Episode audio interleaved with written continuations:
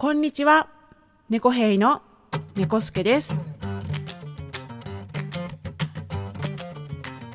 この番組は音楽ユニット猫兵のボーカルギター猫助がお送りする自由気ままなほんわかミュージックチャンネル路地裏の猫助です。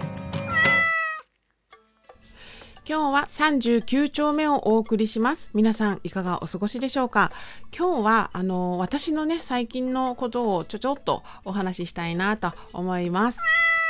ジャックインレーベル音楽とポッドキャストの融合イベント「シャベオン」「エフェロンチーノウォーバードライ」「トゥトゥ」「大大だけの時間」「クー」「徳増たけし」2022年11月5日土曜日。京都トガトガ。お問い合わせはクマジャックインレーベルまで。今回はねあのたまにはあの特に何にもないような回でもいいかなと思って。まあいつもそんなに内容があの十分に伝えられているかっていうとそんなに自信はないんですけれどもまあね、えーポッドキャスト界の野良猫ですので、まあ、こんな感じの回もあっていいかなという感じでお話をしたいと思います、まあ、大したお話は一つもないですけれどもお時間ある方はぜひお付き合いいただきたいなと思います。まずはですね、私ね、あの、髪をだいぶ切りまして、あの、またまたね、切ってね、あの、肩から浮いてる状態なんですけど、あの、念願の念願のインナーカラーというやつをしました。で、えっ、と、3年、2年3年ぐらい前からやってみたいなと思ってたんですけれども、仕事がやっぱね、福祉の仕事なんで、どういう風に思われるかなとかね、でも同じ会社の中に前に金髪にしてた人もいたんですけど、まあでもその方が注意されてるのかね、そんな仲良くないでわかんないんだけど、黒髪にしたんですよね。だからまあ髪の色とか髪型パーマとかそのなんか何にもね別に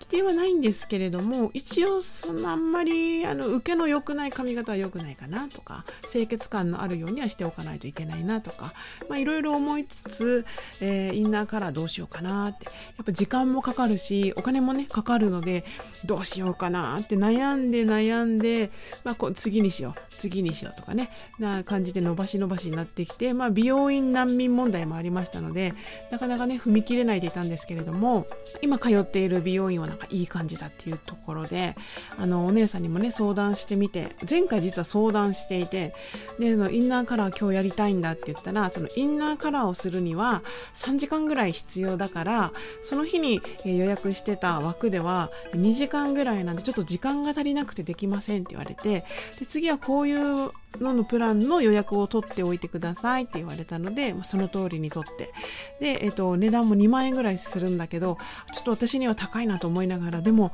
ちょっとねいいか今回ぐらいやってみよう。一生一生に1回かもしれないからやってみようぐらいの気持ちで予約をして行ってきました。で、えっとインナーカラーっていうのってをイメージしてたんですけど私がやりたかったのはあの耳の後ろのあたりだけを、えー、と違う色に明るい色にしたかったので髪の全体その髪全体のこの内側だけを明るくしたいとかそういう感じじゃなかったんですよ。耳の裏だけ両耳の裏だけちょっと一束ぐらい、えー脱色したかったっていうのがあったのでそれを言ったら「あそれはイヤリングカラーですよ」って言われて「あこれがイヤリングカラーがなんか聞いたことあったぞと思ってでそれをお願いしました。イヤリングカラーなんでね全部やる脱色するよりも